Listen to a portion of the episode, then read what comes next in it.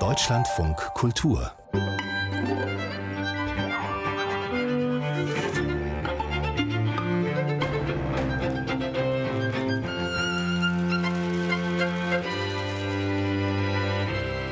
Einen wunderschönen guten Abend, meine Damen und Herren. Herzlich willkommen zum Literarischen Quartett. Meine Gäste heute sind die Schriftstellerin Sibylle Levitscharow, die Schriftstellerin Jagoda Marinic und die Schriftstellerin Juli C. Ihnen allen ein herzliches Willkommen. Und meine Damen und Herren, machen Sie sich keine Sorgen, wir sitzen nicht zu Hause vor unseren jeweiligen Bildschirmen, sondern sitzen in trauter Runde wie gewohnt im Berliner Ensemble. Wie gewohnt reden wir über vier Romane und heute sind es die folgenden. Martin Mosebach, Krass. Von Neapel nach Kairo. Ein sagenhaft reicher Mann überschreitet den Zenit seiner Macht. Ein sagenhaft erbärmlicher Mann ist sein Chronist. Amy Waldman, Das ferne Feuer. Von Berkeley nach Afghanistan. Eine idealistische junge Amerikanerin reist in das Land, in dem sie geboren wurde und verzweifelt am Idealismus. George Orwell 1984. Aus der Vergangenheit über die Zukunft in die Gegenwart. Der dystopische Klassiker ist in den vergangenen Wochen gleich achtmal neu übersetzt worden. Lohnt sich die Neulektüre? Claudia Durastanti, Die Fremde von Brooklyn über die Basilicata nach London. Eine Tochter gehörloser Eltern versucht, sich von den Dämonen ihrer Kindheit zu befreien. Und wir fangen an mit Ihnen, Frau Levitscharow, beziehungsweise mit Martin Mosebach. Krass. Krass ist ein opulenter Roman mit vielen Figuren. Krass selbst ist die Hauptfigur. Das ist ein machtvoller Mensch, der zunächst einmal auch Geld hat, opulent lebt und in Neapel eine Gruppe von Leuten um sich versammelt, die er immer auch gastfrei hält. Die Figur aber, die ihn beobachtet und die auch über ihn schreibt und äh, äh nach Hause schreibt, ist ein junger Mann namens Jüngel, der äh, zu der Entourage gehört und alles beobachtet. Die dritte Hauptfigur ist eine sehr hübsche junge Belgier, Belgierin namens Lidwin Schonemaker, Lidewine vielleicht auch ausgesprochen, und äh, das ist ein hübsches junges Mädchen, äh, die aber auch, ähm, ich würde sagen, äh, äh, von einer munteren Form des Egoismus äh, damit beseelt ist. So, das ist das, wenn man so sagt, das Setting der, der Sache. Jüngel ist hauptsächlich der Beobachter. Und äh, die, das Ganze ist zunächst, wie gesagt, es sind überall Gastereien, es geht durch Neapel. Wichtiger ist aber, ist das Verhältnis von Krass zu der jungen Frau. Das heißt, diese junge Dame, die wird seine Begleiterin, er stattet sie aus, er ist, äh, es ist nicht, äh, ich würde nicht sagen, dass es wie ein großes Liebesverhältnis ist, das nicht arrangiert. Das bleibt doch sehr, in, in, das bleibt doch sehr dezent. Man weiß nicht so genau, was die miteinander einstellen, aber auf jeden Fall ist es, ich empfinde sie eher als ein großartiges Maskottchen zunächst einmal. Ja. Das ist wie sieht's aus? Ja, also opulent ist der Roman auf jeden Fall äh, vom Umfang, aber auch vom Gestus. Also er wartet auf mit einer Sprache, die eigentlich von Anfang an sagen möchte, hier komme ich mit Klassikerpotenzial. Ich muss leider sagen, dass mich das Buch nicht so ganz in seinen Bann ziehen konnte. Zum einen finde ich, dass ein solcher Gestus auch verlangt, dass man dann stilistisch wirklich mit großer Souveränität und Sicherheit durch sein eigenes Gemälde durchschreitet. Das tut dieser Text aus meiner Sicht nicht. Also ich bin da wirklich für Seite für Seite über irgendwelche Stilblüten gestolpert, die mich sehr gestört haben. Also vor allem eben, weil der Gestus so monumental ist. Und das andere, was mir zu schaffen gemacht hat beim Lesen, je länger ich da drin war, ist, dass diese Figuren für mich nicht aus der Karikatur rausgekommen sind. Also das sind skizzenhafte Prototypen, stark überzeichnet, die keine nachvollziehbaren Gefühle füreinander hegen, sondern eigentlich nur geprägt sind von vielleicht einer Art Interessengefüge. Das kann man sagen, das ist die Conditio Humana, aber das ist sie eben nicht. Also das ist eine Art, das menschliche Sein zu beschreiben, gerade auch das weibliche, was mit großer Verächtlichmachung einhergeht und mit wenig, sage ich mal, liebevollem Blick für was der Mensch ist in seinen Beziehungen. Und mich hat es dann zunehmend abgeschreckt zwischenzeitlich, muss ich auch wirklich sagen, dann angefangen zu langweilen, vor allem in dem Mittelteil, wo dann der Jüngere die Perspektivfigur wird und sehr ausführlich auch über sein seelisches Leiden und so weiter ähm, ja, erzählt, äh, da fehlte es mir an Gehalt, also auch ein gewisses Missverhältnis zwischen der sehr opulenten Form und dem dann doch nicht ganz so opulenten Inhalt des Ganzen. Hm. Hat mich auch gestört beim Lesen. Ja, mir ging das ähm, nicht so anders. Also ich hatte äh, vor allem die ersten 200 Seiten zugegebenermaßen das Gefühl so, ähm, Lesezeit ist auch Lebenszeit und es geht sehr viel Zeit drauf und ich weiß nicht genau, was ich dafür bekomme als Leserin. Und ähm, dann kam dieser Mittelteil mit diesem Brief und da habe ich gedacht, okay, das ist immerhin eins zu eins. Aber dann später im dritten Teil in Kairo, wo man dann gedacht hat, es könnte jetzt vielleicht äh, sinnlich werden oder interessant, dann wird das auch so, dass ich das Gefühl hatte, die Figuren sind eigentlich so Karteikartenleichen. Also ich habe immer einen Namen gehabt, die Fakten dazu, aber eigentlich lebte die Person nicht. Und was mich am ähm, meisten gestört hat, war so dieser Anspruch, ich lerne eine krasse Figur kennen. Eine krasse Figur, dionysisch, äh, kriminell und dass äh, mir das überhaupt nicht erzählt wird. Also dass mir das entlang von diesem recht schwachen, dünnen äh, Begleiter, diesem Jüngel, der dann eine zentrale Erzählerrolle einnimmt, der seine Briefe dann faxt. Das war auch so ein Zeitelement, wo ich dachte, okay, dann habe ich jetzt Ende der 90er das Fax, später dann das Tablet. Also es war mir sehr plakativ und mir fehlte wirklich das Fleisch. Also auch diese Erotik, die da so angeblich im Raum stand, beispielsweise. Dann beschreibt er Frauen, sie sah äh, wirklich nicht aus wie eine Litfaßsäule. Und da bin ich dann auch so sprachlich echt gestolpert und ich vermisste möchte, äh, dass die Frauenfiguren, die ja hier sozusagen äh, mystisch sein sollten, anziehend in diesem kriminellen Milieu, da ist ja eigentlich sehr viel. Ich hatte das Gefühl, er wagt sich da an ein Milieu heran, das er gar nicht zu erzählen vermag.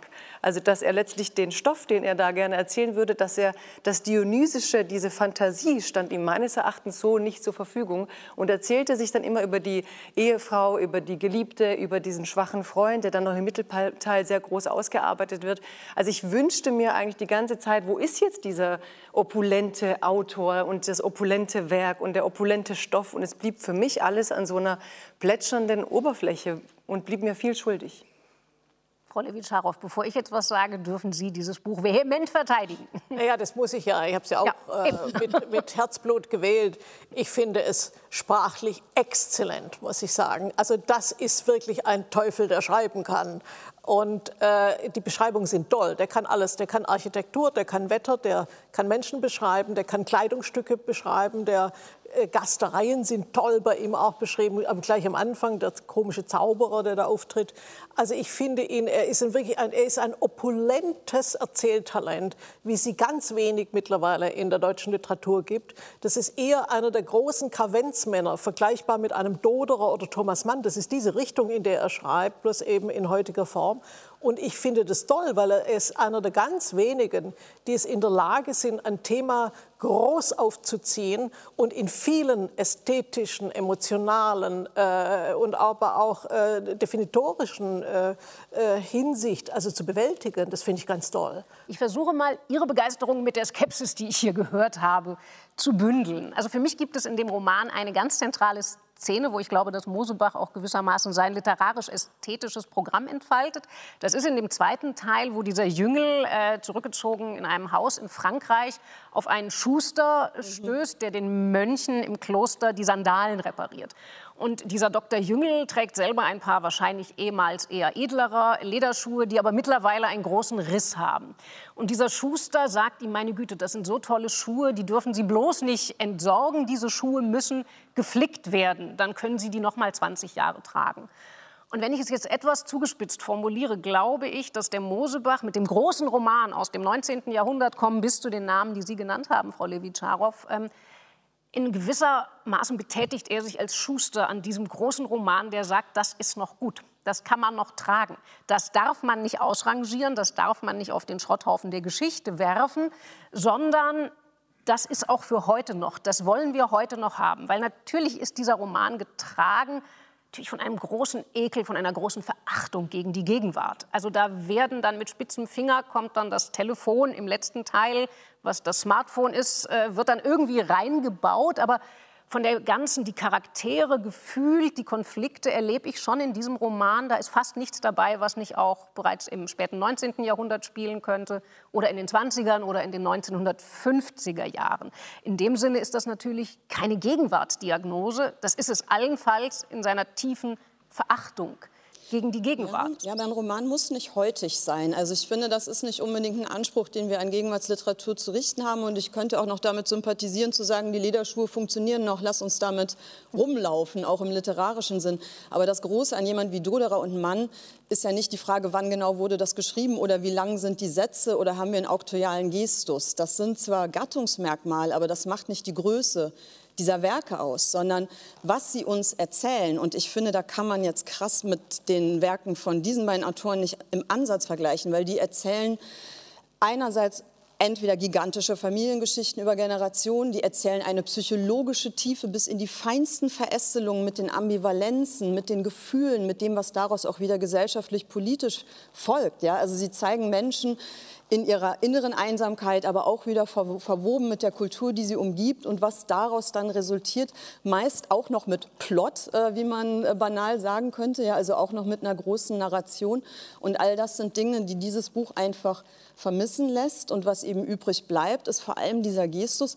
Da wollen wir jetzt nicht streiten, ob der Stil gelingt oder nicht. Ich könnte tausende von Beispielen zitieren, wo ich sage, das sind Sätze, die sind einfach auch nicht anständig lektoriert, also die sind einfach schief. Ähm, das Problem ist aber wahrscheinlich vor allem für mich, ich habe es auch schon gesagt, es stimmt nicht mit diesem Anspruch des, der Form und dem, was dann den Inhalt ausmacht. Also da ist ja zu wenig. Und das ist, glaube ich, das, was Sie auch, was Sie ja, auch ja. ausgedrückt haben. Und ich würde auch sagen, es wäre überhaupt kein Makel, wenn er uns in eine andere Welt entführen würde. Und auch in eine andere Zeit. Ja, in eine, andere Zeit. Im Gegenteil. Also ich glaube auch nicht, dass wir Mosebach brauchen, um den Roman zu retten. Also wir haben auch Javier Marias und der kann das äh, beispielsweise aus meiner Sicht noch mal anders mit Sinnlichkeit füllen. Mein Problem ist wirklich die psychologische Tiefe. Ich habe hier drei Figuren, die mir nach 300 Seiten immer noch herzlich egal sind. Und drei Figuren, wo ich nicht weiß, was sie lieben, was sie fühlen, was sie treibt. Ich habe hier den, äh, die Behauptung von kriminellem Milieu, dass ich in keiner Szene irgendwie äh, als Leserin spüre. Ich habe eigentlich ähm, ein ein für mich ziemlich fleischloses, wortgewaltiges Werk. Und dann habe ich die Kluft zwischen Wort, also ich, ich finde nicht ganz so viele Stilblüten, aber vor allem, wenn es um Frauen geht und Erotik, finde ich, wird es sehr... Ähm, also das kippt schon an einigen Das kippt Stellen. schon an manchen Stellen, wo man so mhm. denkt, ähm, muss ich eigentlich so ähm, über, ja, also Gut, manche, ja, manche da würde ich sagen, doch, er muss, weil ich glaube schon, wenn ich mich frage, also eben, was ja, erzählt mir halt dieses Buch stark, eigentlich? Ja. Naja, ich glaube doch, ich bin mir aber nicht sicher, ob das was ist, was Sie lesen wollen. Also ich glaube, dieses Buch erzählt uns ganz klar von der Sehnsucht nach dem großen Mann. Das sehnt sich nach Verehrung, ja, ja, nach total. Treue. Da werden quasi ja Anbetungs-, Verehrungsgemeinschaften, also da wird ausprobiert, gespielt, geht das noch, diese große, auch durchaus männerbündlerische Verehrungsgemeinschaft um den einen großen Mann, wo Frauen allenfalls eine Bedeutung kriegen. Die kriegen eine Einzigartigkeit, weil der große Mann sie erwählt. Da können Sie zu Recht sagen, was zum Teufel fange ich im Jahre 2021 mit so einer Geschichte an. Ja, aber, aber ich glaube, dass es darin, also wenn man das sucht in einem Roman, ich meine, es ist ja interessant, der Roman ist eminent erfolgreich. Also so gesehen muss der schon was der Erfolg, Erfolg man sagt, ja diese Sehnsucht gibt es offensichtlich. Also dieses aber da ist ja auch nichts gegen zu sagen. Der Roman ist aber eben nicht aus der Perspektive von irgendwem erzählt, sondern er schwankt genau, eben auch in seinen Spotlights. Er ist mal auktorial, dann wieder geht er in den Kopf der einen oder der ja. anderen Figur. Das ist vielleicht Absicht, vielleicht auch ein raffiniertes Verwirrspiel. Wenn man aber dieses Thema dann so in den Vordergrund stellt, bleibt auch die ganze Zeit fraglich, über wen wird hier eigentlich gesprochen? Reden wir über krass? Und seine Sehnsüchte oder reden wir vielleicht doch über unsere Gegenwart oder reden, redet der Autor? Also es ist sehr, sehr schwierig. Es positioniert sich nicht wirklich und was daraus folgt, war für mich nicht Raffinesse, sondern eher so eine Art Beliebigkeit. Also ganz große Klasse finde ich hier in diesem Roman ist die Beschreibung der Macht. Darum geht es ja. Eine mächtige Figur, die eine ganze Kohorte sozusagen im Griff hat, kommt auf eine entsetzliche Weise unter die Räder und auch das Ende sozusagen, dass so jemand, der eine, äh, sozusagen ein großes Rad in der Gesellschaft hat, versucht zu drehen, auf einem letzten Flecken in einen auf einem Kairener Riesenfriedhof landet, äh, in dieser Form, das ist bestürzend. Also der Abstieg, wir reden ja gar nicht über den zweiten Teil, der Abstieg dieses Mannes ist bestürzend auf eine Weise, die, finde ich, auch äh, nicht, nicht auf eine naive Weise zu Herzen geht, aber die, die in mir äh, wirklich emotionale Tumulte erzeugt. Gut. Nicht, weil ich ihn liebe, aber aus anderen Gründen. Wir einigen uns darauf, dass wir uns nicht einigen bei diesem Buch und machen weiter mit Ihnen, Frau C. bzw. Amy Waldman. Ja, ich äh, habe mitgebracht das Ferne Feuer von Amy Waldman. Das ist ein, wie ich finde, sehr spannender Roman, der die Geschichte erzählt einer jungen Amerikanerin, die in den USA lebt und durch ein Buch, das sie gelesen hat, veranlasst wird, nach Afghanistan zu gehen, wo bis zum heutigen Tage die internationalen Truppen nicht besonders erfolgreich versuchen, in irgendeiner Weise die Verhältnisse zu befrieden oder wenigstens irgendwie zu bessern. Die Hauptfigur, sie heißt Parvin, hat selbst afghanische Eltern und sie beherrscht auch die Landessprache und sie geht eigentlich hingetrieben von dem Wunsch, in irgendeiner Form zu helfen. Auf dem Bergdorf, relativ unzugänglich, wo sie landet und bei einer Familie unterkommt, lernt sie dann im Laufe der Handlung zu erkennen, welche Mechanismen ein Krieg tatsächlich in sich birgt, nämlich die Tatsache, dass er jeden erfasst, dass es keine Neutralität gibt und dass man quasi nicht mehr Herr seiner eigenen Motive ist, weil der Krieg alles vergiftet, weil er jede Motivation in ihr Gegenteil verkehren kann, weil schon jeder Einzelne in sich eine solche komplexe Gemengelage von verschiedenen Interessen trägt, dass das in der Summe dann ein Gebilde ergibt, wo eine Handlung eine nicht kontrollierbare Ereigniskette auslösen kann. Und an deren Ende kann unter Umständen die Katastrophe stehen, das Sterben von Menschen. Und so passiert es tatsächlich in diesem Roman. Also allein, dass diese amerikanische Frau in diesem Dorf weilt, führt zu Ereignissen, die Unheil über die Bewohner bringen. Und äh, sie muss tatsächlich am Ende, es sterben Menschen, auch zu ihrer eigenen Sicherheit das Land verlassen und erkennt relativ desillusioniert am Schluss, äh, es wird so formuliert, dass sie sagt, Rettung ist eigentlich eine Fantasie, vor der man sich hüten muss, denn Verflechtung sei die natürliche Ordnung der Dinge. Äh, beschließt dann noch eine Person trotzdem zu helfen, indem sie jemand, den sie kennengelernt hat, außer Landes bringen möchte. Ich finde, dass das, mit sehr, äh, dass das sehr mitreißend geschrieben ist, mit viel Klarsicht und Weitsicht, dass wir von Ereignissen erfahren, die viele von uns vielleicht nur aus den Schlagzeilen kennen und die Autorin uns der, dem Verständnis näher bringt, warum es vielleicht noch einfach sein mag, einen Krieg zu beginnen, aber extrem schwierig und manchmal geradezu unmöglich, ihn dann wieder zu beenden. Also ganz, ich finde es ein hervorragendes Buch. Also ich finde, äh, man lernt auch sehr viel über dieses Land, äh, dieses Land kennen. Äh, die, die Hauptfigur ist, ist, ist auch ja, ist ja ein Patriarch, der äh, äh, der in einem, in einem, kleinen Dorf spielt, es in einem Bergdorf. Und ich finde, also vieles an dem Roman ist, ist von größter Qualität. Zum Beispiel das Schicksal der Frauen, wie es geschildert ist, ist ja wirklich, das geht ja sehr zu Herzen auch. Das heißt, die ganzen unglaublichen Schwierigkeiten, sehr früh verheiratet zu werden, sehr früh Kinder zu bekommen, sehr früh äh, dann aber auch äh, zu leiden an Armut, an schlechter Ernährung. Und äh, wenn dann ein Kind auf die Welt kommt, ist es eigentlich schon alles in hoher Gefahr für Mutter und Kind. Also das sind wirklich äh, Szenen geschildert, die, an, die ans Herz greifen, auf jeden Fall. Also ich habe hab den, ich wollte den Roman eigentlich gar nicht so gern lesen, weil ich dachte, oh, Afghanistan, um Gottes Willen, will ich ich will es gar nicht. Ja. Aber ich war schon nach 20 Seiten gefangen, weil es ein ungeheuer gutes Porträt sowohl in sozialer als in politischer Hinsicht ist, die die Verwerfungen dieses Landes und das Schicksal, das völlig marodierende, entsetzliche Schicksal dieses Landes in, in einen kleinen Nukleus fasst und dort eigentlich alles, alles verhandeln kann, was an diesem Land seit Jahrzehnten die Katastrophen fortsetzt und fortsetzt und fortsetzt. Und das greift aber wirklich auch ins Herz.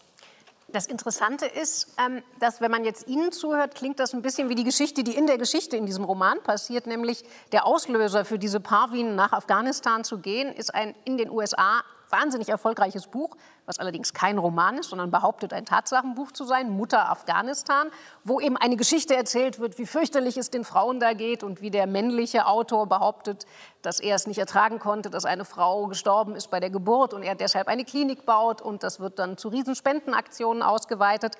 Und ohne zu viel über das Buch verraten zu wollen, weil es wirklich auch sehr, sehr spannend ist, ist das natürlich schon von einer Brillanz wie dieser Autorin in einem Roman, also einem Werk der Fiktion, diesen angeblichen Tatsachenbericht peu à peu demontiert, wo sie sagt, am Schluss ist klar, in diesem Buch stimmt mhm. nichts. Und jetzt sind wir natürlich doch, finde ich, bei einer der Kernfragen des Erzählens, nämlich wie entstehen in unserem Kopf die Bilder von etwas, was wir nicht kennen? Wie setzen sich die Bilder zum Beispiel von einem Land wie Afghanistan auf zusammen? Auf was verlassen wir uns? Verlassen wir uns auf solche Tatsachenbücher? Ist ein Roman, der ja bekanntlich keine Wahrheiten erzählt, sondern aber eine Wahrhaftigkeit berichtet, ist vielleicht tatsächlich, wie Frau Levitscharow Sie es beschreiben, ein solcher Roman das viel bessere Instrument, was über Afghanistan zu lernen? Oder müssen wir die Autorin ernst nehmen, die sagt, Obacht, glaubt auch mir nicht? Weil das ist eine, finde ich, der tollsten Stellen, wo einer sagt, auf Dari heißt Lügen und Erzählen ist dasselbe Wort. Also lügen wir nicht automatisch in dem Moment, in dem wir erzählen. Also ich finde das tatsächlich auch eines der beeindruckendsten Romane, die ich seit langem gelesen habe, weil es auf so hohem Niveau großen moralischen Fragen unserer Zeit ähm, kann es sowas wie einen gütigen Krieg, eine gütige Besetzungsmacht geben und dieses eminente Erzählproblem, das beides verhandelt. Also mich hat äh, Frau Waldman damit umgehauen. Frau Marinitsch, Sie schauen so skeptisch. Ja, also ich würde mich da jetzt nicht ganz äh, einreihen wollen, nein. Ähm, ich, sie hat mich nicht umgehauen, also sie hat mich beeindruckt, also die Wahl des Stoffes, die, ähm, auch, man kommt wirklich, wie sagen, man ist schnell in der Figur, man ist schnell drin. Und gleichzeitig, ich habe ein Problem genau mit dieser Perfektion einmal. Also man, ich will jetzt nicht sagen, aber es hat so ein bisschen was von, eine Journalistin schreibt einen Roman und sie weiß sehr gut, worüber sie schreibt. Und ich frage mich dann immer, was macht jetzt ihren Stoff vom, von der Reportage hin zum literarischen Werk? Und sie wählt auch die auktoriale Perspektive. Das würde ich zum Beispiel bei so einem Roman auch mal in Frage stellen wollen. Also ich hätte mich ähm, für diese Geschichte vielleicht stärker interessiert, wenn sie aus der Studentin Parvins äh, aus ihrer Perspektive erzählt worden wäre. Und aber wenn ich da aber ist darf, wenn ich das gerade das Problem, also ist nicht gerade die große Kunst, dass sie eben sagt, Obacht, misstraut diesen vermeintlichen authentischen Büchern. Obacht. Ja, und der Blick ist schon durch Parvin. Also es ist keine Ich-Erzählung, aber die ja, aber Kamera sie, aber die Ich-Erzählerin ist halt, es ist keine, kein, kein Storytelling. Ich, es macht ja nichts, diese Autor, aber genau das finde ich halt das Problem. Obacht, es ist alles ein Fallstrick. Und ich fühle mich beim Lesen dieses Buches permanent im Proseminar. Also ich habe das mhm. Gefühl, dass, also ich finde die Szenen an sich gut und trotzdem kriege ich permanent von der Autorin gesagt, trau dem nicht, was ich schreibe und auf nicht auf die Art und Weise raffiniert, wie ich schon reingefallen bin auf andere Bücher, sondern so, dass ich das Gefühl habe, ich werde auch unterrichtet. Also es gibt diese Passage, wo sie beispielsweise auf dem Markt ist und dann sieht sie DVDs und dann hört sie schon, was ihre Dozentin ihr sagt. Also ich kriege letztlich, sagen wir so, ich bin im Studium mit Ethnologinnen und Ethnologen äh, viel unterwegs gewesen und ich hatte das Gefühl, ich höre permanent die Fallstricke des Erzählens der Ethnologie. Und dieser Roman, der hat sehr hohe Qualitäten. Also ich habe das gern gelesen. Ich finde es auch einen lesenswerten Roman, aber ich würde jetzt nicht dahingehend dass, sagen, dass es ein exzellentes Buch ist. Einfach literarisch für mich nicht, ähm, weil sie sich aus meiner Sicht in dieser verkopften Art und Weise hinter der Geschichte versteckt. Also verkopft finde ich es nun gar nicht. Ich würde, wenn man jetzt fragt, wie hoch ist sozusagen der Grad von Literarizität, würde ich eher sagen, es ist eben gerade nicht verkopft, sondern es ist sehr down to earth. Also es ist stilistisch sehr schlicht, an manchen Stellen fast schon wie ein Jugendroman, wobei ich das jetzt nicht unbedingt kritisch meine. Also es versucht gerade nicht durch Poetik oder so die Szenen zu überhöhen, sondern es ist also fast wie eine Reportage, was Sie ja auch meinten. Und ich fand es deswegen sehr gut, dass wir immer wieder auch so kleine äh, Rückausflüge nach Berkeley haben, weil die Figur, die durch diese Geschichte läuft, Pavin, ist nun einmal Amerikanerin. Und sie maßt sich jetzt als Autorin nicht an, in die Köpfe und Herzen der Afghanen hineinzugehen, die das Schicksal vor Ort erleiden, ja, sondern sie versucht, ihren Blick zu zeigen. Und diese Professorin im Hintergrund ist ja so eine Art äh, Allegorie auf alles, was der Diskurs angestrengter Weise aber versucht zu machen und was aber immer schief geht, in egal welche Richtung. Kritisiert man den Krieg, ist man dafür, versucht man es mit Entwicklungshilfe, versucht man es mit kulturellem Verständnis, es ist alles zum Scheitern verurteilt. Und genau das ähm, Anstrengende, sie spür, also das Anstrengende lese ich mit. Also ich lese diesen hehren Anspruch eben mit, dass ich permanent, dass sie permanent alles noch mal mitbedenken möchte. Und wenn man jetzt sozusagen von der Setzung her, das ist auch ein Thema, das ist brisant, aber sie kritisiert an einer Stelle, dass die Professorin zu ihr sagt, ähm, das Buch von diesem Crane, also von dem Mann, der quasi der Initiator dieser ganzen Geschichte ist, interessiert sie nicht, denn eigentlich würde sie diese Geschichte gerne von den Frauen vor Ort lesen. Mhm. Und vielleicht habe ich das Dilemma mit diesem ganzen Stoff ja, und diesem ganzen das Buch, dass aber, Sie mir... Ist das jetzt richtig? Also Sie würden auch sagen, es ist ein Problem, dass eine äh, nicht afghanisch türkischstämmige, eigentlich im Hauptberuf erstmal Journalistin, die ja da lange ihre war. Geschichte. Aber also das finde ich Eben, also völlig das ist aber doch, da fängt doch Literatur Nee, an. nee, dass sondern wie sie das erzählt. Mich stört ja nicht ihr Hintergrund, sondern dass ich beim Lesen merke, dass da eine Person ist, die eine bestimmte, ähm, ich würde fast sagen, fast so eine distanzierte Zange der Intellektualität und der Distanz anwendet, Das um sich Quatsch. Stoff Entschuldigung, das halte ich für, für, also wirklich für absoluten Quatsch. Das ist eine ungeheuer griffige Erzählung, die ins Mark des Krieges greift, die ein Bergdorf schildern kann mit Figuren, die man lebhaft vor Augen hat. Ich hab, wie ein ich hab, Film Wie, eigentlich. äh, ja, besser noch. Ich habe noch nie, also ich muss dazu sagen, ich scheue vor dem Thema Afghanistan zurück, auch weil ich ein bisschen Afghanen kenne und wir das früher auch lange diskutiert haben. Aber die Zerstörung, die da obwaltet in diesem Buch, die ist mit einer solchen Kraft beschrieben. Und das ist eben nicht einfach nur sozusagen, also aus Berkeley geschaffene irgendwie was, sondern so, das, hat, das greift ins Herz. Die Geschichte dieser Frauen und dieser auch natürlich auch verzweifelten Männern, also die wird man gar nicht los. Ich finde, die, die, die, die besiedeln mich auf eine fast äh, äh, entsetzliche Weise. Ich will das Buch eigentlich wieder von mir stoßen, verstehen Sie? Aber das, hat, das heißt ja, das Buch hat Macht, ganz einfach. Das, Sie haben in einem Recht, finde ich, ist, das ist nah an einer Reportage dran, obwohl es eine Erfindung ist. Aber trotzdem äh, würde ich das da jetzt nicht kritisieren wollen, weil was wirkt, das wirkt. Und dann genau. ist mir das, äh, die Klassifizierung vollkommen gleichgültig. Wenn ein Buch wirkt, dann hat es mich auf seiner Seite und da ist es mir vollkommen wurscht, wie man es nennt, Roman oder das oder das oder das oder Essay oder was auch immer. Das ist Kommen wir zu einem Buch, das mich nicht losgelassen hat. Und zwar George Orwell, 1984, der große dystopische Klassiker. Äh, Ich habe ein paar Ausgaben mitgebracht. In den vergangenen Wochen sind auf dem deutschen Buchmarkt sage und schreibe acht Neuübersetzungen erschienen. Das hat zum einen einen ganz schnöden Grund. George Orwell ist 1950 gestorben. Das heißt, die Urheberschutzfrist 70 Jahre ist mit dem Ende des letzten Jahres abgelaufen. Das heißt, äh, Orwell ist jetzt gemeinfrei, um dieses schöne Wort zu verwenden. Es gibt aber natürlich auch einen tieferen Grund, warum sich alle auf dieses Werk stürzen, weil es tatsächlich von einer, wie ich finde, grauenvollen Aktualität ist, wenn man es jetzt neu oder wieder liest. Ich habe es das letzte Mal in der Schule gelesen, also tatsächlich in den 80er Jahren.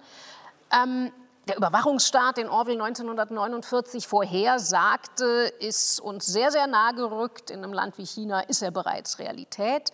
Das, was George Orwell, das berüchtigte Neusprech, das eine große Rolle spielt in diesem Buch, eins der Unterdrückungsinstrumente, der Steuerungsinstrumente in diesem totalitären Staat ist, äh, verfolgt uns auf Tritt und Schritt, sei es, wenn eine Trump-Administration in den USA Begriffe wie alternative Fakten oder sowas schafft, aber sei es auch, wenn im Kontext der Debatte um Political Correctness auf einmal Begriffe Einzug erhalten in unsere Sprache, die das politisch gewünschte Bewusstsein ausdrücken sollen.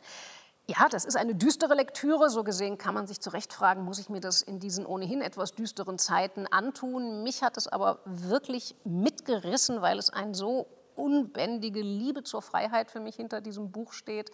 Eine so deutliche und vollkommen berechtigte Warnung, auf welche Abgründe wir zugehen, wenn wir der Lüge der Manipulation den Vorzug vor der Wahrheit geben.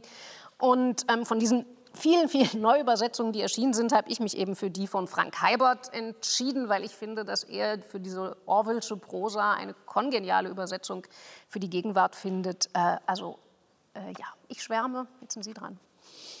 Es gibt so einen Satz äh, im, im Roman, den denkt oder sagt die Hauptfigur an einer Stelle, der lautet so sinngemäß, die besten Bücher sind die, die uns etwas erzählen, was man eigentlich schon weiß.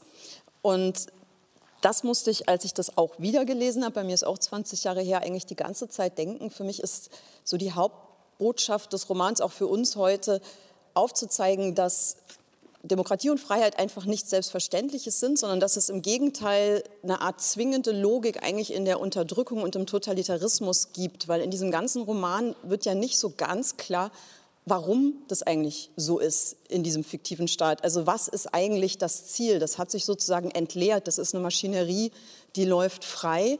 Die hat auch eigentlich keine Gesichter mehr. Die funktioniert eigentlich wie so eine Art Algorithmus, der aus sich heraus Ergebnisse schafft.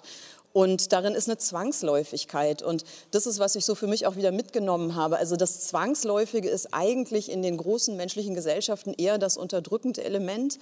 Und wenn man sozusagen das nicht möchte, muss man für die andere Seite eigentlich immer kämpfen und muss immer Energie investieren, wie in so ein physikalisches System, um die Entropie zu senken. Ja? Also das, was Aufwand erfordert, ist eigentlich die Freiheit. Und manchmal neigen wir ja dazu, das zu vergessen und zu denken, naja, das läuft doch, dann lassen wir es doch laufen.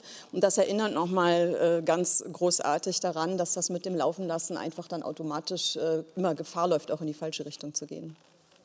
Also ich kenne es auch aus, aus, aus Jugend- oder jüngeren Jahren irgendwie so und äh, schon damals ja, ging so. Ähm, das ist das Buch, das lebt natürlich davon, dass es eine, eine Form der Gewaltherrschaft in moderner Form äh, beschreibt, die man natürlich auch übersetzen kann, aber da wäre ich schon ein bisschen vorsichtig, ob das heute nicht doch sehr anders auch funktioniert, auf Länder wie China, auf Länder wie, äh, also auf, auf etliche Länder, auch teilweise Russland natürlich, auf jeden Fall Nordkorea. Das Nordkorea vielleicht am allerdeutlichsten, da, da würde es äh, am besten passen. Aber man kann es, kann es schwerlich auf, äh, wirklich auf heute auf europäische Länder beziehen. Das finde ich jetzt doch schwierig. Selbst wenn natürlich durch Kommunikationsmöglichkeiten vieles erforscht und vieles äh, gesammelt und vieles über jeden äh, äh, vorliegt, das im Falle eines Regimewechsels, also, also auch bei uns, wenn, also wenn wir tatsächlich ein anderes Regime bekämen, irgendwie blitzgefährlich wäre, diese Datenflut, die über jeden von uns ist, die wäre dann wirklich gefährlich. Bloß für mich ist das Buch, das hat seinen, seinen tollen Dienst getan in einer Welt, in der viele Länder in den Totalitarismus und Faschismus abgeglitten sind. Da ist es eine tolle Lektüre eigentlich. Aber für heutige Formen der, der, der intrikaten technoiden Herrschaft ist es eigentlich, ähm, ja, ich würde sagen, da ist es zu harmlos ein bisschen fast. In gewisser Weise, in gewisser Weise, weil, nein, weil es die Mechanismen nicht beschreiben kann. Das ist, eine, das ist ja eine andere Form von Überwachung. Äh, jetzt ist aber erstmal Frau Marinitsch dran, bevor ich vehement widerspreche. Ja, also ich finde es sehr spannend, was Sie da aufbringen, Frau Levitscharow. habe im Vorfeld nämlich noch mal geguckt und ähm, es gab nämlich, es ist ein wunderbares Buch, es ist großartig geschrieben, es ist auch super übersetzt. Also ich habe es zum ersten Mal auf Deutsch gelesen und ähm, es ist, ähm, ich bin aber genauso wie Sie, dachte ich, wir, wir haben uns verändert. Also vor diesen direkten Vergleichen zu heute ähm, scheue ich mich. Und dann fand ich auch einen ganz spannenden Satz, einen Tagebucheintrag vom Kulturminister der, der damaligen DDR, der DDR. Ähm, heute schwelgt man in utopischen Orgien vom Grauen, Orwell 1984. Auch so bereitet man das Grauen vor. Also ich fand den Gedanken eigentlich ganz interessant. Äh, das Lesen, es ist ein Werk an sich, aber es hat natürlich auch was Totalitäres beim Lesen. Man muss sich in diese Fantasie so einlassen und kommt am Ende auch so ein Zwang, die Vergleiche zu heute zu suchen. Und wo finden wir sie? Es gibt nämlich, das ist bis jetzt gar nicht so präsent, hier auch Passagen beispielsweise von Kriegsfilmen, die gesehen werden. Und dass ähm, man ins Kino geht und die Filme zeigen, wie Flüchtlinge erschossen werden. Die Filme zeigen, wie Geflüchtete im Wasser ertrinken und das Publikum lacht darüber. Also der Zynismus dieser Gesellschaft, dieses eben nicht mehr fühlen, die Seele frei herkaufen, das finde ich ein spannendes Thema. Aber eigentlich noch stärker bezogen, nicht auf was Sie angedeutet hatten bei der Präsentation, sondern wo wir sozusagen moralisch, ethisch als Gesellschaft stehen, welche Werte wir noch haben, was wir uns ähm, derzeit alles ansehen können, ohne zu reagieren. Und mein Lieblingsthema ist tatsächlich dieser Moment, wo er gefragt wird, was er denn tun kann, um hier freizukommen an einer Stelle, wo sie ihn gefangen nehmen. Und dann sagen sie, nee, ähm, wir brauchen von Ihnen nichts, wir wollen Ihre Seele und Ihren Geist sozusagen, Ihre Seele und Ihr Gehirn. Und das finde ich eben zum technischen Aspekt hin wieder, den Frau, Levitscharow mhm. angesprochen hatte.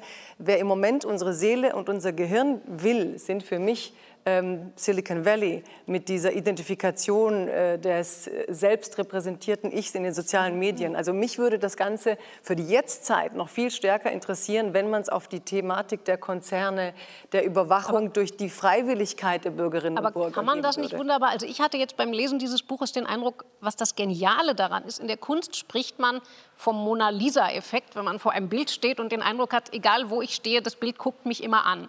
Damit spielt Orwell. Er sagt, dieses berühmte Plakat, der große Bruder sieht dich. Also der große Bruder ist so gezeichnet, dass egal wo man steht, der folgt dir quasi immer mit den Augen. Und ich habe mich gefragt, macht Orwell mit dem Buch nicht genau dasselbe? Ist das nicht eine literarische Form von Mona Lisa-Effekt in dem Sinne, dass egal mit welcher sozusagen dystopischen Angst, welche Angst ich habe, wo ich den größten Totalitarismus, das größte Totalitarismuspotenzial wittere, das lese ich alles in dem Buch drin. Also wenn meine zentrale Angst äh, Silicon Valley, Facebook, Google, kann ich das als Metapher, als Vorausnehmende auf Silicon Valley lesen. Wenn ich sie eher vor einem Stalinismus habe, was vielleicht sogar Orwells Anlass war, ist, steht das für den Stalinismus. Es steht aber natürlich genauso für den Faschismus. Ich kann das, was Herr Habeck auch macht in einem Nachwort bei einer der Ausgaben, dann hat das was mit Trump-Administration eben, also damit zu tun. Ich kann irgendwie sagen, ich wittere da eben was, was vorweggenommen wird durch manche Exzesse einer politischen Sprachkorrektheit. Ich glaube, das ist das Geniale an diesem Roman, dass ein Roman, der über 70 Jahre alt ist, mich immer noch so anguckt als würde er eben jetzt was von mir wollen. Und das, das finde ich sehr, so ganz sehr wenige wahr. Bücher. Also weil ansonsten, wenn wir jetzt versuchen wollten, ihn tatsächlich auf heute anzuwenden, was ich jetzt auch nicht besonders fruchtbar fände in so einer 1 zu 1 Mechanik, würden wir quasi auch einer Dystopie abverlangen, dass sie als Prognose funktioniert. Also dann würden wir ihn ja sozusagen fragen, na und was hat sich denn jetzt erfüllt von deiner Vorhersage? Und diese Verwechslung von Dystopie und einer Art Prognose in der Literatur, das passiert ja manchmal in der Rezeption, das führt aber immer in die falsche Richtung. Ich glaube, man muss es wirklich lesen wie so eine Art negative Gebrauchsanweisung für das Totalitäre an sich, also für die Frage, was wird denn eigentlich wirklich kontrolliert in einem totalitären System? Und die Antwort hatten Sie ja gerade schon gegeben. Es geht um Geist und Seele. Der Körper ist eigentlich nicht das, was den Menschen entscheidend ausmacht, sondern es geht um unser Inneres, um, um den Geist. Und das, finde ich, führt er schon auf eine nach wie vor, also sozusagen deswegen auch ewig aktuelle Weise vor. Das hätte man auch vor 2000 Jahren schon machen können oder heute mit den modernsten Überwachungstechnologien. Das ist, finde ich, nicht der Punkt, sondern es geht um die Frage, was sprechen wir im Menschen an und was ist seine Funktion gegenüber der Macht? Also ist er pures Objekt, was wirklich mit Herz und Geist dem Staat gehören soll, oder ist er Subjekt, was tatsächlich über eigene Entscheidungsfreiheit verfügt? Gut, einigen wir uns darauf, dass es sich lohnt, Orwell wieder zu lesen Nein. und Frau Levitscharow Nein, findet nicht. nein, okay, Aber Frau wir haben gesagt, dass die Übersetzung echt super ist, oder? Ich, genau, also noch ein Wort. Also so, Frank, genau. Frank Mhm. Heibert äh, eben macht etwas, wo man erstmal sagen kann, um Gottes Willen, was soll das? Der überbringt es ins Präsens, also er erzählt es in der Gegenwartsform, diesen Roman. Sagt selber in seinem Nachwort, er hatte nicht die Verantwortung einer Erstübersetzung. Gewissermaßen inszeniert er damit dieses Buch. Und ähm, ich muss sagen, für mich hat das sehr funktioniert. Ich finde wirklich, dass das die Rasanz, die der Orwell ja durchaus im Original hat, dass das, das wunderbar transportiert. Ähm, also wie gesagt, hier ist ein riesiger Stapel. Äh, Sie können letzten Endes lesen, was Sie wollen, aber wenn Sie eine besondere Übersetzung haben wollen, ist es vielleicht dann doch die. Jetzt aber zu Claudia Durastanti. Ja, Claudia Durastanti, Die Fremde. Ich habe mich für dieses Buch entschieden, weil ich, ich habe ja vorhin viel vom Stoff geredet, weil ich finde, hier ist eine Autorin, die hat einen Stoff, durch den sie sich durcharbeitet. Ähm, Mich fasziniert an dem Buch ihr Umgang mit Erinnerungen, also auch der Versuch, sozusagen ihr, Hin ihr Leben ähm, ja, rückwärts zu erzählen, aber auch mit dem Bestreben, es nach vorne endlich leben zu können, also frei zu sein von der Welterfahrung, die sie durch ihre Eltern gemacht hat. Das ist eigentlich auch das Interessante und auch Ungewöhnliche in der Literatur. Ihre Eltern sind zwei Figuren, die unglaublich stark sind in diesem Buch, sind aber taub, also sind Menschen mit Behinderungen. Und hier gibt es für mich literarisch so eine Darstellung ihrer Art und Weise in der Welt zu sein, die mich unglaublich fasziniert hat. Also von der Poesie, von ihrem Einfühlungsvermögen als Tochter. Also ich ähm, identifiziere jetzt ein Stück weit Erzählerin und Autorin, weil es ein Memoir ist. Es ist eine Autofiktion. Also es gibt Parallelen zur Autorin. Sie spielt mit ihren eigenen biografischen Elementen. Sie zeichnet diese Geschichte nach an den äh, ja, Orten Basilicata in Italien, Brooklyn und London. Und jeder dieser Orte ist eigentlich so eine Station, in der die Autorin wächst und mit der man etwas von ihr verstehen lernt. Und ich habe das Gefühl, es ist ihre eigene ja, Ablösung von der Welterfahrung, die Welt durch die Ohren der Eltern zu verstehen, ein Stück weit. Also ich glaube, sie wollte immer ähm, diese zwei ungewöhnlichen Eltern, die sie hat, verstehen und sich auch von ihnen freikämpfen, aber dabei nicht aufhören, sie und diese Welt zu lieben. Also es spielt eine Lüge, die Lüge spielt eine große Rolle, da sind wir wieder bei Lügen und Erzählen. Also ich finde es ein sehr poetisches Buch in einer dennoch schlichten Sprache, was mich fasziniert hat. Sie hat auch selbst gesagt, sie wollte schlicht schreiben, weil ihre Eltern sollten es auch verstehen können, wenn sie es lesen. Also mich fasziniert der Anspruch ähm, auf Poesie, Und diese immer wieder ungewöhnliche Syntax bei gleichzeitig ähm, doch auch einer recht einfachen Art, ihre mhm. Dinge zu erzählen. Und ich finde auch großartig, dass Ocean Wong sie so wunderbar empfohlen hat. Es ist ein Zählen nicht von dieser Welt, sondern lebendig durch sie hindurchgraben. Und das passt ganz gut. Also sie erzählt nicht einfach, sie gräbt sich immer durch ihre Gefühlsschichten mit durch. Meine Damen, also ich mag ja eigentlich das Wort authentisch nicht so, um Literatur zu beschreiben, aber an der Stelle finde ich, ist es im positiven Sinne am Platz. Also ich hatte tatsächlich auch so ein starkes Identifikationsgefühl zwischen Autorin und Erzählerin. Nicht nur, weil ich zwischendurch auch gegoogelt habe, um zu gucken, äh, was der Hintergrund ist, sondern auch, weil der Text selber diese enorme Echtheit vermittelt. Also in allem, was sie schreibt, in der kleinsten Szene, in Reflexion, in Erinnerung, in der Beschreibung von Figuren. Also eigentlich in allen Aspekten. Es ist ja kein Plot, sondern es ist eher ein Panorama ähm, durch die Zeit sozusagen aus kleinen zusammenmontierten Szenen, bisschen geordnet durch diese Lebensstation. Hatte ich immer das Gefühl, genauso war es, ja, aber so in einem, im, im, positiven Sinne, weil es einen so, so stark anfasst und, und reinzieht. Stilistisch fand ich es nicht ganz so schlicht. Ich finde, dass sie im Gegenteil eigentlich ganz schön auf die Tube drückt mit äh, Metaphern, Überhöhungen. Da war es mir zum Teil dann auch schon ein bisschen zu doll und zu verdichtet. Also es wird auch all dem, was so schön plastisch geschildert wird, immer gleich so ein noch ein existenzieller Paukenschlag hinzugefügt. Also man steht immer mit einem Bein im Wahnsinn oder im Suizid. Was anderes gibt es nicht. Und egal, ob es das Wetter ist oder ein Essen oder ein Besuch irgendwo, es dreut eigentlich immer Unheil. Also es ist eine große Unbehaustheit in der Welt. Das ist toll, das kennt jeder und die Autorin vielleicht besonders, aber es wird auch schon sehr immer so an den Bühnenrand geschoben eigentlich in jeder einzelnen Szene. Manchmal war es so ein bisschen wie Sirup trinken, also so ein bisschen, da kommt Schluck Wasser rein, etwas verdünnen, dann, ähm, es war mir manchmal ein bisschen zu viel, aber grundsätzlich ähm, fand ich es auch toll. Also ich mochte das Buch nicht, das hat nichts mit dem Thema zu tun. Das Thema finde ich eigentlich sehr interessant, weil das könnte auch ein tolles literarisches Thema sein. Ich mochte einfach den Stil nicht, wie das geschrieben ist. Und zwar, das ist so ein Stil, der immer vorwärts geht. Vorwärts, vorwärts, vorwärts. Das heißt, es ist nie, und das finde ich also gerade auch gemessen an dem Thema, dass es, dass es eine Welt gibt, die sozusagen im Lauschlosen versinkt. Das sind ja diese beiden Hauptfiguren dass es da nicht stärker auch mal in der Beschreibung ein Innehalten gibt. Das heißt also, jede, jeder Satz, der, der den anderen schlägt mit einer neuen Beobachtung und Definition, das schreitet unablässig in, äh, ich würde fast als hätte sie einen Marschbefehl bekommen, äh, äh, schreitet es voran. Und mir ist einfach das Lesen unangenehm gewesen. Nicht der Stoff, in gar keiner Weise, der würde mich sehr interessieren. Also vielleicht ist das ein, ein, ein zu harsches Urteil, aber äh, ich fand es schade, weil ich dachte, oh, oh, oh äh, das ist taube Leute, das ist doch was für Literatur, ja. Also was machen die, welchen, welchen Hörraum haben die, welchen Inneren oder so, ja. Und auch das Schicksal natürlich, wenn ein, wenn ein Mädchen da aufwächst, das ist, ist gewaltig, selbstverständlich, ja. Aber ich war dann enttäuscht über die, ich würde ganz einfach, die Satzrhythmik stört mich ganz stark und das, das ständige Vorwärtstreiben, also wie mit so einer kleinen, äh, mit so einer kleinen Schreibpeitsche. Zack, zack, zack, ähm, zack, zack, zack. Also ich hatte zunächst mal ehrlich gesagt ein ganz anderes Problem mit diesem Buch. Also wenn ich schon im Klappentext auf Seite, im zweiten Satz lese, Achtung, echte Geschichte, ist Ach, das, das anders als bei Ihnen, eher bei mir der Moment, wo ich sage, Buch, tschüss. Das finde ich eine Form von moralischer Erpressung, die möchte ich nicht haben. Weil gewissermaßen immunisiert sich ja ein Text dann gegen die literarische oder wie auch immer Kritik, weil man an einem Schicksal teilnimmt, von dem einem gesagt wird, es ist ein echtes Schicksal. Im Buch dachte ich dann, holla, jetzt wird es interessant, weil das ist überhaupt noch nicht zur Sprache gekommen. Ähm, diese Autorin macht ja dann was Raffiniertes. Sie erzählt zum Beispiel, dass sie noch nie eine einzige Zeile schreiben konnte, ohne zu fälschen.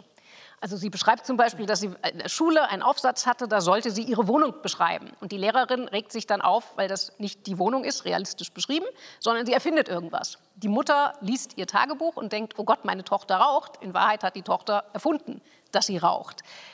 So, also das fand ich auf einmal spannend, wo ich dachte, okay, das ist so ein bisschen wie das Pendant zu, wenn ein Kreter sagt, alle Kreter lügen. Also wenn eine Figur, die mir sagt, ich kann die Feder nicht in die Hand nehmen, ohne was zu fälschen, wird jetzt dafür abgefeiert, dass sie uns ein authentisches Schicksal liefert.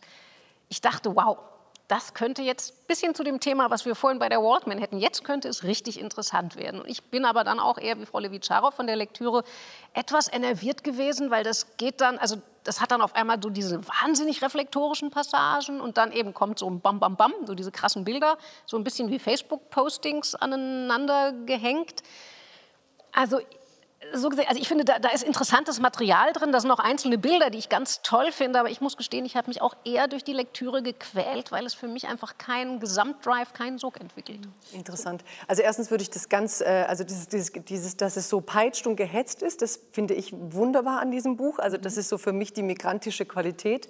Also weil das sind Eltern, die haben ihre Sachen gepackt und sind weggegangen. Als es in Brooklyn schwierig wurde, haben sie Sachen wieder gepackt und sind weggegangen. Als es für sie, also ich finde, sie gibt da etwas von ihrem Lebensrhythmus wieder mit dieser dieser, mit diesem Getriebensein, was ich stilistisch eben sehr schön fand, dass sie diese Ruhe nicht hat und sich aber manchmal doch verliert in so essayistischen Passagen oder in diesen überhöhten.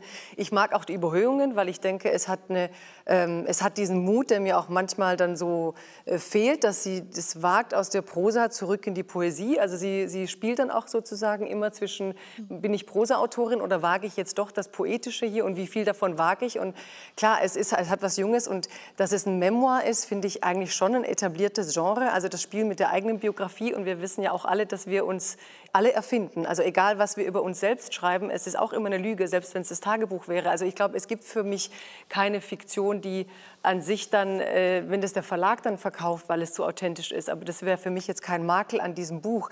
Ja, es ist aber natürlich ein Eintauchen in diese eine Figur und lebt davon, ob man sie am Ende authentisch findet oder nicht. Ich fand das Buch aber ähm, jenseits von ihrer authentischen Geschichte. Also wenn sie jetzt nicht die Frau wäre, die das auch erlebt mhm. hätte. Also ich finde, das leistet der Text, oder? Genau, das also leistet ich für mich der Text. das auf der Klappe nicht gelesen, genau. weil ich habe das genau, noch in das den meine Fahnen Für mich gelesen. war einfach der Text, der Text so, weil es hat, es hat einfach so eine intensive, genau das, was, was vielleicht dann manchmal zu viel ist, dieses Extreme, hat auch was für mich teilweise von der Reproduktion dieser äh, Repräsentation dieser mediterranen Kultur, also dieses Basilicata, dieses äh, archaische, wogegen sie sich auch wehren wird. Also sie kommt ja immer mit dem Humor und möchte das aushebeln.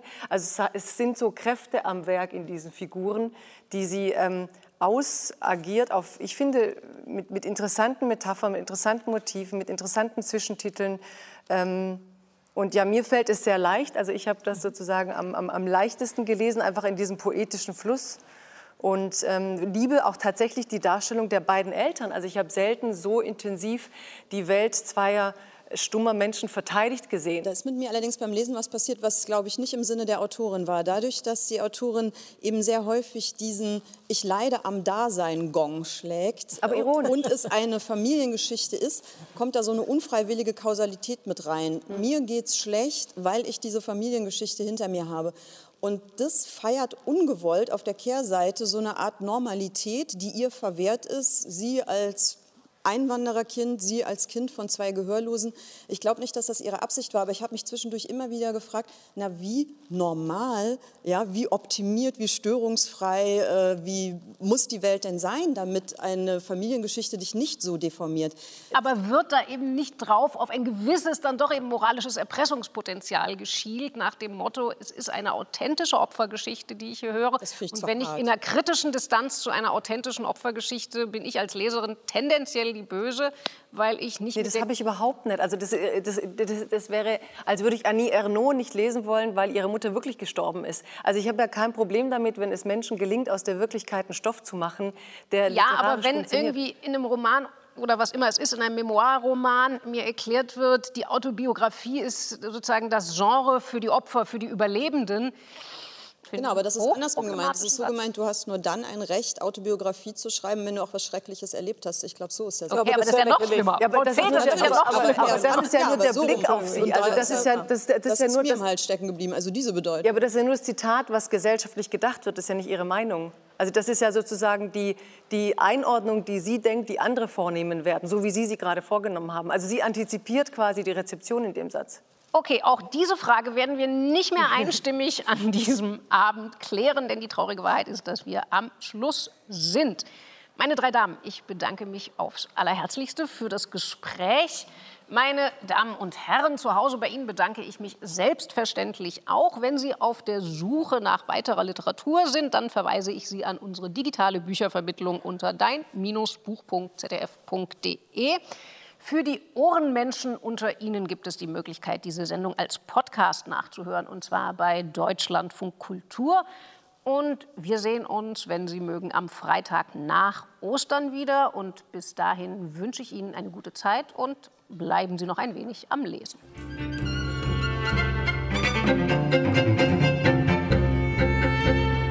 Musik